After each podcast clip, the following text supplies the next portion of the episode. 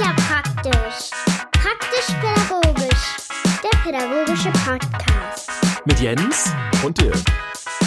Und mit dir da draußen herzlich willkommen zurück zu einer neuen Folge, einer Kurzfolge. Und heute sprechen wir über das Thema, Dirk, Triggern, was triggert Triggern. mich? Was triggert uns, ne? Wobei wir, glaube ich, ganz kurz Triggern erklären müssen. Die meisten kennen das vielleicht schon. Aber ich hatte das mal bei einer Fortbildung und habe gesagt, ja, das triggert mich dann und das und das und hab so weiter geredet. Und irgendwann ging dann eine Hand hoch und dann, ey, was meinst du mit Triggern? So, und dann, ähm, Ja, okay, gut, gut, nee, dann kann man das sagst. natürlich nicht Ja. verstehen. Also Triggern ist im Grunde so, ja, wie, wie kann man das beschreiben? Also wenn man irgendeine Situation hat und ähm, dann triggert einen irgendwas, das heißt, es löst irgendwas in einem aus, so, das, Ja, man wird man angepiekst das so sagen? irgendwie. Ja, ne? genau. Ja, genau. Emotional, ja, so, ne? Es löst eine Reaktion in einem aus, ne? Und die Ja, kann ja ja, positiv genau. und negativ sein, ne? ja, Also macht, es ist, auf ähm, jeden Fall so ein kleiner Schub so. Das ist nicht Ja. so, aber auch emotional kenne ich das so, so ein bisschen emotionaler. Es berührt einen plötzlich, zack, erwischt es einen, so, so, das ist so triggern. Das ist so, man kann ja so ein Beispiel, ne, es gibt ja viele Menschen, die finden ja zum Beispiel Einhörner toll oder so. Und wenn die dann an einem Laden vorbeigehen, dann gibt es irgendwas, wo ein Einhorn drauf ist, dann werden die getriggert und dann rennen sie da rein und kaufen das Produkt. Genau. Schöner Vergleich. ja. Wollen wir starten? Ja, Achtung, hier kommen die drei Dinge. Jens, was triggert dich? Ähm, also was mich äh, triggert, ich musste tatsächlich so ein bisschen überlegen. Ähm, das war nicht ganz so einfach wie in der letzten Folge. Ja, bei mir Ähm, auch. Aber ich habe zum Beispiel ähm, mir notiert, ähm, wenn ein Kind zu mir äh, kommt und sagt, äh, kannst du mir das mal zeigen? So, und, und dann mit Begeisterung bei etwas dabei ist, dann, dann kann ich nicht anders. Das dann, nervt dich unheimlich. Ja, nee, das ist dann doch was Positives. Das finde ich halt toll. Ich, ich bin ähm, dann sehr schnell getriggert in positiven Sinne, dass ähm, ein Kind dann zu mir kommt und, und dann ja mit Begeisterung irgendwas hat und mich fragt, oh Mensch, kannst du mir das mal zeigen? Und Ja. wissbegierig ist, ob das nun Schleife binden ist oder ähm, beim, beim Zeichnen zum Beispiel, ne, das hat vielleicht irgendwas gesehen und so und sagt, oh Mensch, kannst du mir das mal zeigen, wie das geht? Ich möchte das auch gerne können, so. Dann findest du, das, das triggert mich. Dann kann ich sehr, sehr, sehr schwer Nein sagen ja, auch wenn ich gerade was anderes zu tun habe, vielleicht, dann da denke ich mir so, ach komm, ne, machst du gleich hier, zeigst du dem Kind erstmal. ich denke, du solltest Erzieher werden, auf jeden Fall. Habe ich auch schon überlegt. Ja, ne? Ja, ist ja der Klassiker im Grunde. Ja, ja. Ähm, ja, cool. Hat dich angetriggert. Jawohl. Ja, was mich so triggert, ähm, ja, ist ein bisschen schwieriger zu erklären. Ähm, wenn so Kinder so Mist bauen, ähm, aber noch so auf so eine bisschen schelmische Art, auch nicht irgendwie destruktiv, also nicht gemein sind oder sowas, aber die haben halt Blödsinn gemacht. Und jetzt haben sie halt so, ja, jetzt mögen sie es nicht zugeben und dann grinsen sie und dann, also das sowas triggert mich dann. So ein Hund, der die Wurst vom Tisch geklaut Genau, und guckt einen so an, aber auch so, ähm, nicht nur so, ich, ich habe jetzt Mist gebaut und, und schlecht oder sowas, sondern die sind auch noch völlig gefangen in der Auseinandersetzung damit und überlegen auch noch, ob das nicht vielleicht doch richtig war, was sie da gemacht haben und sowas. Und normalerweise ähm, kriegen die dann sofort immer Anschiss und werden dann irgendwie zurechtgewiesen und so weiter. Und mich Mhm. triggert das immer so, dass ich dann zurückgrinsen muss und dadurch äh, muss ich aber zugeben, das schaffe ich dann manchmal halt die einen anderen Verlauf hinzukriegen. Also es ist dann eher sowas, okay, ja, da haben, hast du jetzt Mist gebaut, jetzt mal ehrlich, kannst du zugeben und so und dann, ja, okay, und, und dann, gut, wie machen wir es wieder gut und so und dann kommt man schon gleich auf einen positiven Weg. Funktioniert aber nicht, wenn das Kind so sehr destruktiv ist. Also wenn es nicht, sich nicht interessiert. Ich glaube, es setzt so ein bisschen voraus, dass du schon eine gewisse Bindung hast ne, Ja, zu dem ja, Kind, das dass es mit den, mit den Blicken funktioniert. Ja, Aber ja, schön. Ja, ja, das triggert mich da so. Ja, mein zweiter Punkt, der ist dann tatsächlich ein, ein negativer. Also was mich triggert ist, wenn, ähm, wenn Kinder lügen und das auch so ganz bewusst zu ihrem Vorteil tun. Also ich, äh, ich lüge jetzt entweder mich an oder jemand anderen an und nur damit er seinen seinen Vorteil daraus ziehen kann. Und das ist bei mir immer so, dann geht da so ein, so ein Vertrauen verloren und, und, und die Basis ist dann irgendwie schwierig und dann ist das ganz viel Arbeit, irgendwie da wieder weiterzugehen. Also das ist mal passiert, ja, aber wenn das so, so immer, wenn, wenn, wenn das so ständig funktioniert äh, bei denen, das, äh, wenn sie es oft machen, dann ist das etwas, das, das triggert mich negativ. Ich weiß nicht genau, warum das da so ist, aber das ist etwas, ähm, ja, das, das mag ich nicht sehr und das äh, in irgendeinem Bereich, in meinem emotionalen ähm, Bereich meines Hirns, da werde ich dann stark, stark aktiviert. Ja. ja. Weiß ich dann auch manchmal nicht so genau, wie ich dann damit, äh, wie ich damit umgehen soll, dann schon. Aber ja, es ist halt, ja, es ist halt getriggert. Ich weiß nicht, wie ich es jetzt anders sagen soll. Ja. Ähm, ja. Heißt auch nicht, dass man dann in dem Moment nicht weiß, was man tun soll oder sowas, aber das lässt einen dann halt nicht kalt, so, ne? Ja, ja, genau, so. Das ist so, ah, ne, warum, warum, warum tust du das? ja. Ja, ich muss sagen, also mein äh, zweiter Punkt ist ganz ähnlich und das ist bei mir auch so Empathielosigkeit.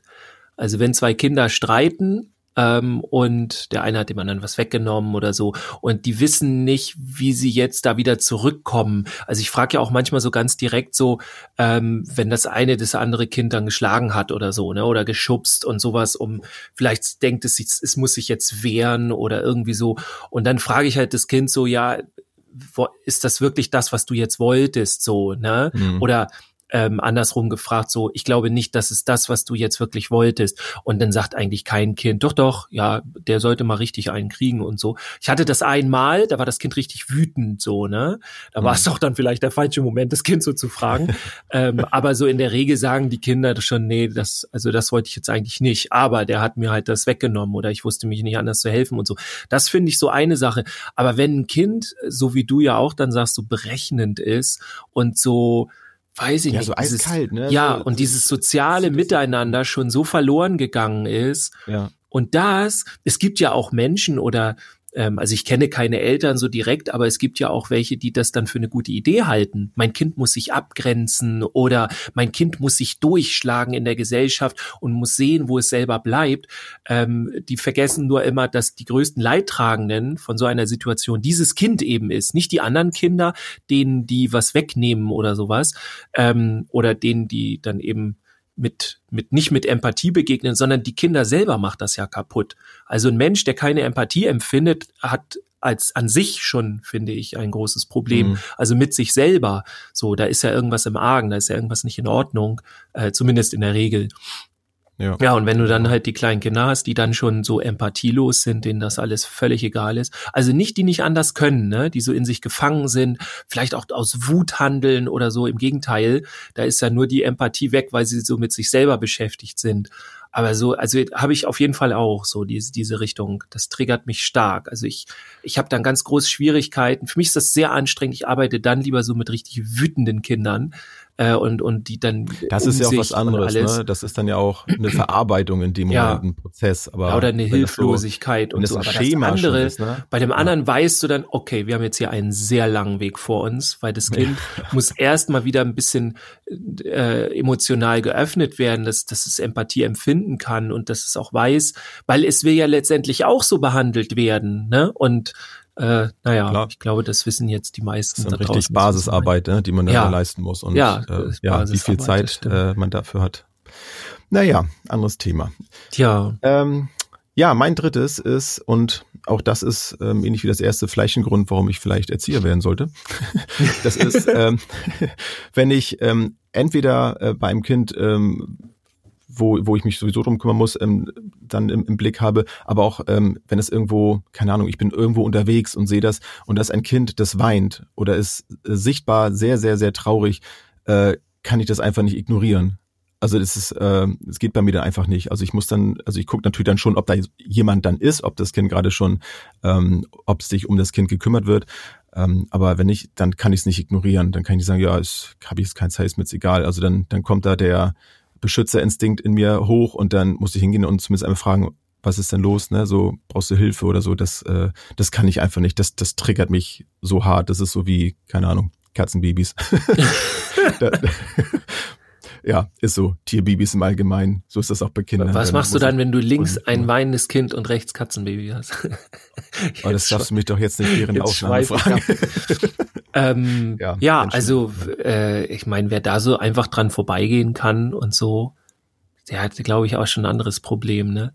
Also es heißt ja nicht ja. immer so, es gibt ja auch Menschen, die dann völlig überzogen handeln. Wenn du zum Beispiel so ein Kind hast, wo du auch merkst, das weint jetzt aus Trotz, so weißt du, es will einfach Aufmerksamkeit und so, an, ne? genau. Und da gibt's ja auch Menschen, die dann so, oh, was hast du denn? Und so, wo du dann genau weißt, jetzt bräuchte das Kind einfach mal so, ja, tut mir leid, aber mit Rumgeheule kommst du in diesem Moment nicht weiter, äh, weil du hast gar nicht so ein Problem, sondern du willst jetzt nur deinen Willen durchkriegen. Und das können wir gerne diskutieren, aber nicht mit Rumgeheule. So, also ja. ne, das ist dann ja eine andere Nummer. Aber ich denke auch, also wenn du wirklich so dieses merkst, dass ein Kind in sich dann irgendwie emotional da total ist, aufgelöst und so. Also wenn da, wer da so einfach weitergehen kann.